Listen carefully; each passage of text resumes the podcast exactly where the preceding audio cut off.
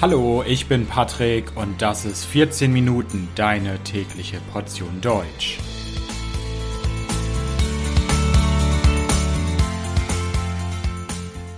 Folge 112 Olaf Scholz. Hallo, hallo und herzlich willkommen zu einer neuen Folge von 14 Minuten. Ich hoffe, dass es euch gut geht.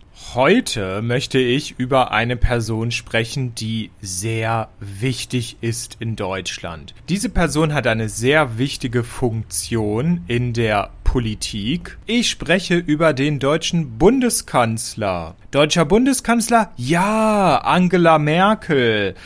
Nein. Es gibt immer noch sehr viele Leute, die Deutsch lernen und glauben, dass Angela Merkel Bundeskanzlerin ist. Angela Merkel war Bundeskanzlerin 16 Jahre lang, aber seit Dezember 2021 haben wir schon einen neuen Bundeskanzler, nämlich Olaf Scholz. In dieser Folge möchte ich euch Olaf Scholz näher vorstellen.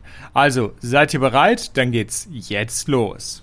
Olaf Scholz wurde am 14. Juni 1958 in Osnabrück geboren. Osnabrück ist eine Stadt im südlichen Niedersachsen. Er ist ein deutscher Politiker, ist Mitglied der Sozialdemokratischen Partei Deutschlands, kurz SPD, und ist seit dem 8. Dezember 2021 der neunte Bundeskanzler der Bundesrepublik Deutschland. Ich möchte euch heute mehr über Olaf Scholz erzählen. Dabei soll es aber nicht nur um seine politische Karriere gehen und seine politischen Ämter und Funktionen, sondern auch ein wenig um sein Privatleben. Olaf Scholz Eltern heißen Gerhard Scholz und Christel Scholz. Beide Eltern haben in der Textilindustrie gearbeitet. Sein Vater war Geschäftsführer verschiedener Textilunternehmen. Olaf Scholz wurde in Osnabrück geboren, später ist er aber nach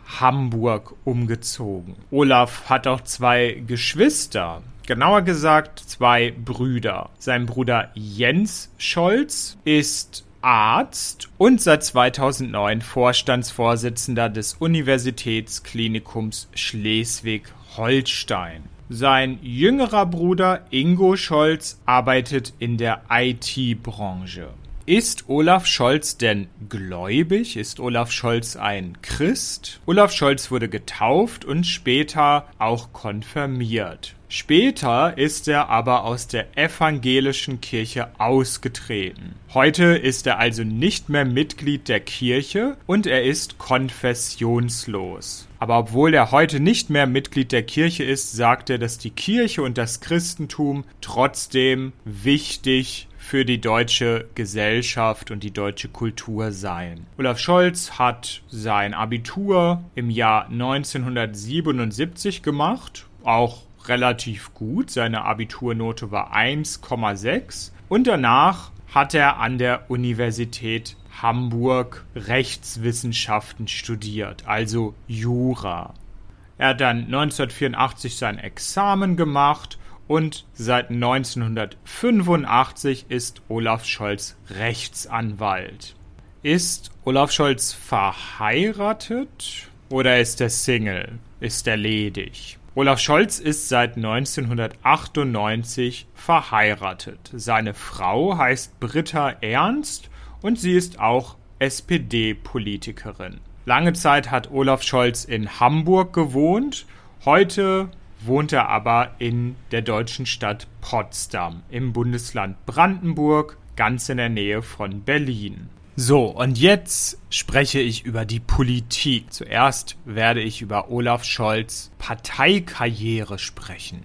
Olaf Scholz ist seit langer Zeit Mitglied der SPD. Angefangen hat alles 1975. Als Olaf Scholz noch Schüler war, als er Gymnasiast war, wurde er Mitglied der Jusos. Die Jusos, das ist die Jugendorganisation der SPD. Bei den Jusos machte er schnell Karriere. Von 1982 bis 1988 war er stellvertretender Juso-Bundesvorsitzender Und damals, als er bei den Jusos war, hatte er noch sehr linke Positionen. Er war gegen den Kapitalismus, er hat gesagt, dass die NATO aggressiv und imperialistisch sei. Und er hatte auch Kontakte zur DDR und zur dortigen sozialistischen Partei SED. Heute sind Olaf Scholz politische Vorstellungen vielleicht immer noch links, sie sind sozialdemokratisch, aber sicherlich nicht mehr so links und sozialistisch wie damals, als er noch bei den Jusos war. Olaf Scholz hat nicht nur Karriere bei den Jusos gemacht, sondern dann auch in der SPD. Er war erst von 1994 bis 2000 Vorsitzender eines SPD-Kreisverbandes und im Jahr 2000 wurde er dann sogar Vorsitzender der SPD Hamburg. Von 2001 bis 2019 hatte er verschiedene Funktionen im SPD-Parteivorstand. Er war eines der wichtigsten Mitglieder der SPD Deutschland. Er war unter anderem Generalsekretär, später wurde er dann stellvertretender SPD-Vorsitzender und 2018 wurde er dann sogar Bundesvorsitzender. Später hat er dieses Amt aber wieder verloren und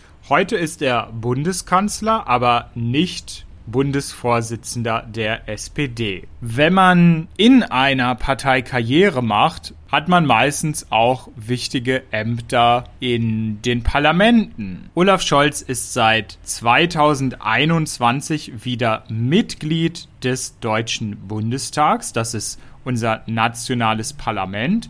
Davor war er aber auch schon viele Jahre lang Mitglied im Bundestag. Er war zuerst von 1998 bis 2001 im Bundestag und dann nochmal von 2002 bis 2011. Aber Olaf Scholz war nicht nur Mitglied des Deutschen Bundestags. Olaf Scholz hatte sehr wichtige politische Funktionen in seiner Heimatstadt Hamburg. Er war dort zuerst Innensenator und später von 2011 bis 2018 war er erster Bürgermeister von Hamburg. Das heißt, er war Regierungschef des Bundeslandes Hamburg. Die Wahl 2011 war dabei ein großer Erfolg für Olaf Scholz und die SPD. Er hat damals die absolute Mehrheit bekommen. Die SPD hatte mehr als die Hälfte der Abgeordneten und brauchte keinen Koalitionspartner. Bei der Wahl 2015 in Hamburg wurde Olaf Scholz wiedergewählt. Die SPD hat wieder ein sehr gutes Ergebnis bekommen,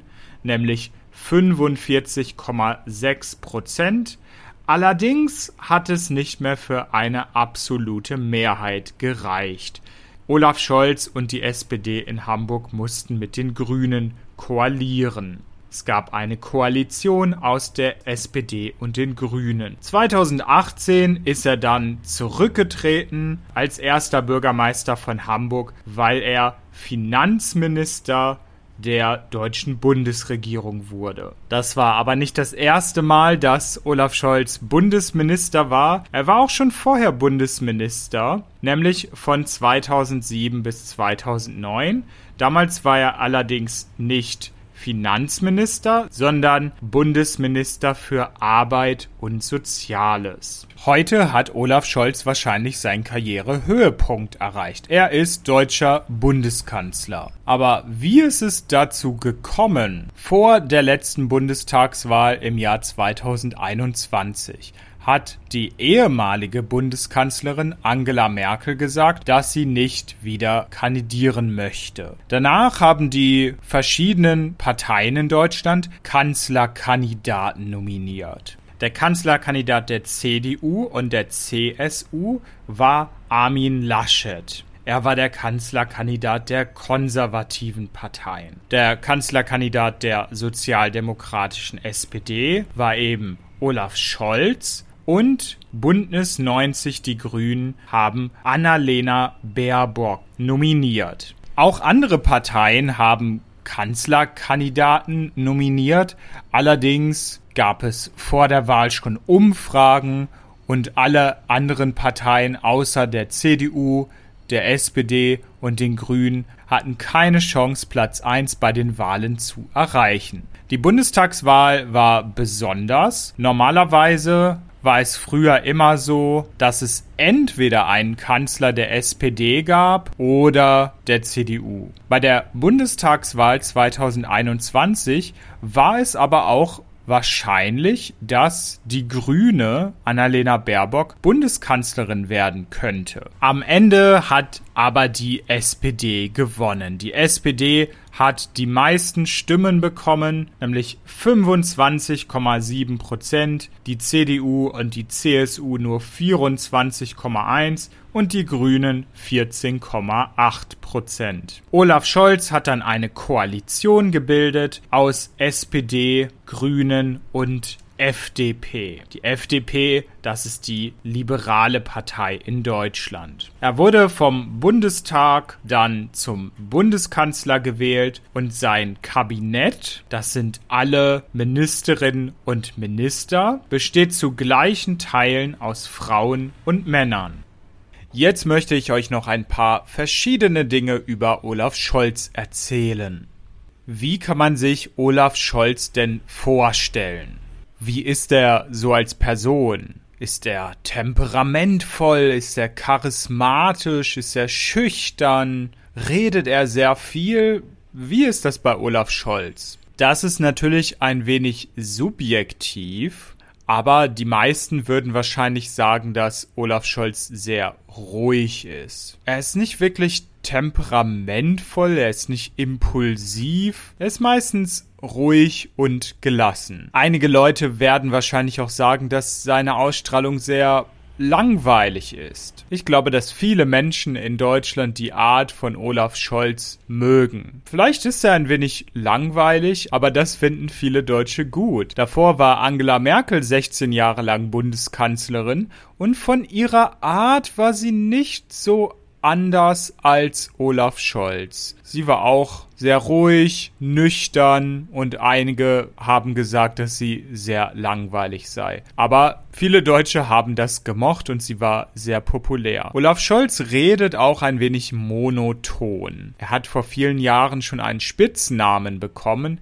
nämlich Scholzomat. Scholzomat kommt von Scholz, seinem Namen, und das Omat kommt von Automat. Scholzomat, das heißt, er redet wie ein Automat, wie eine Maschine. Sehr mechanisch. Anscheinend hat Olaf Scholz aber Selbstironie. Er selbst hat dann mal gesagt, dass er diesen Spitznamen treffend und richtig findet. Warum ist Olaf Scholz in der Politik? Auf seiner eigenen Website nennt Olaf Scholz einige Gründe, warum er selbst Politik macht. Er sagt ganz selbstbewusst, dass er Politik macht, weil er es einfach kann. Dann sagt er, dass er Politik macht, weil es ihm Spaß macht. Und er macht Politik, weil er dazu beitragen möchte, dass die Welt gerechter und friedlicher wird. Was ist seine größte Sorge in der Politik? Seine größte Sorge in der Politik ist, dass die liberalen Demokratien immer stärker unter Druck geraten. Das heißt, die liberalen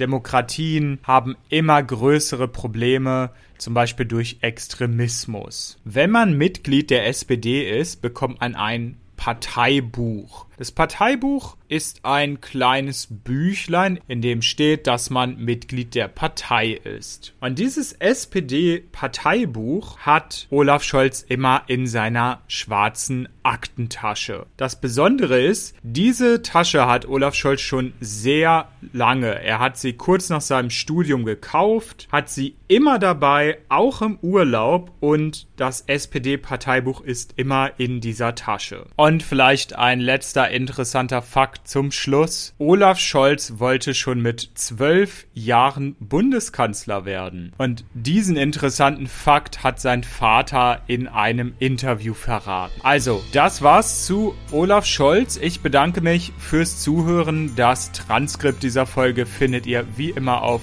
www.14minuten.de und wenn euch der Podcast gefällt, könnt ihr mich auf Patreon unterstützen. Dort gibt es viele Extras für Unterstützer Unterstützer und natürlich jede Menge gutes Karma. Also vielen Dank, bis bald, ciao, ciao.